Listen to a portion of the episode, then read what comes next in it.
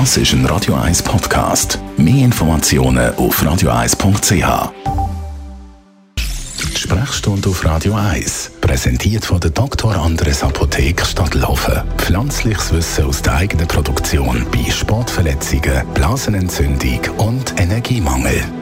Wir reden über etwas, das bei vielen ab und zu mal auftaucht. Nasenblüten.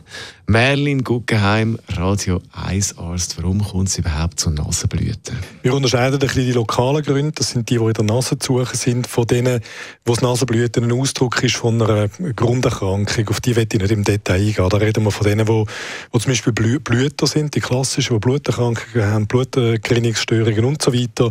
Da gibt es einen ganzen Rattenschwanz von Sachen. Aber der andere Grund ist der häufiger, das ist, dass es ein lokales Problem ist von der Nase selber.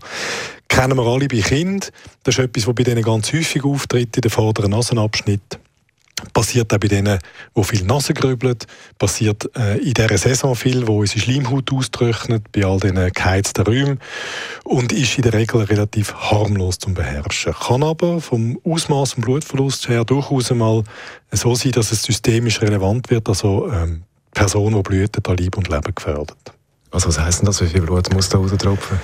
Ja, wir können ausrechnen, dass wir irgendwo zwischen 6 und 8 Liter zirkulierendes Blutvolumen haben und sobald man dann anfängt, mal so 2 Liter zu verlieren, wird es dann, wird's dann spürbar und problematisch. Und eine arterielle Blutung aus der Nase raus kann rasch zu einem dramatischen Blutverlust führen, wenn man die Blutung nicht stoppen kann. In der Regel tut man das ja stoppen, also wie soll man reagieren? Was man nicht soll, das ist das, was man früher gesagt hat, den Kopf in den Nacken legen, das bringt überhaupt gar nichts. Und man sollte den Kopf vorne runterbeugen, sodass man in der Lage ist, das Blut, das raus will, abfließen zu lassen. Wenn man es nämlich hinten runterlässt, dann schluckt man es und das kann zu Übelkeiten und Erbrechen führen. Zudem sieht man, wenn man sich nach vorne buckt, auch wie viel Blut tatsächlich da fließt, um zu wissen, ist das gravierend oder nicht. Ähm, die einfachste Sofortmaßnahme bei einer lokalen Nasenblutung von der vorderen Abschnitt ist einfach mit der mit Daumen und Zeigefinger die Nase zusammendrücken.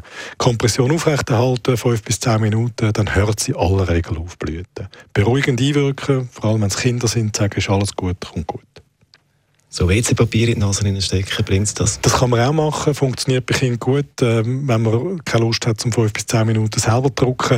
Man muss ein bisschen dabei bleiben, wenn es dann aber trotzdem, man sagt dem Tamponade, äh, egal was die ist, WC-Papier, Nasentücher und so weiter, wenn es trotz dieser Tamponade heftig weiterblutet, muss man gleich mit der Hand komprimieren und wenn alles nichts nutzt, also wenn jetzt die Person sagt, du, du druckst da zwar vorne zu, aber das Blut läuft mir hinten in den Rachen runter, dann ist Blutung nicht in der vorderen Nasenabschnitt, sondern irgendwo irgendwo dahinter, wo man sie nicht komprimieren kann. Und dann muss man rasch zu einem Doktor.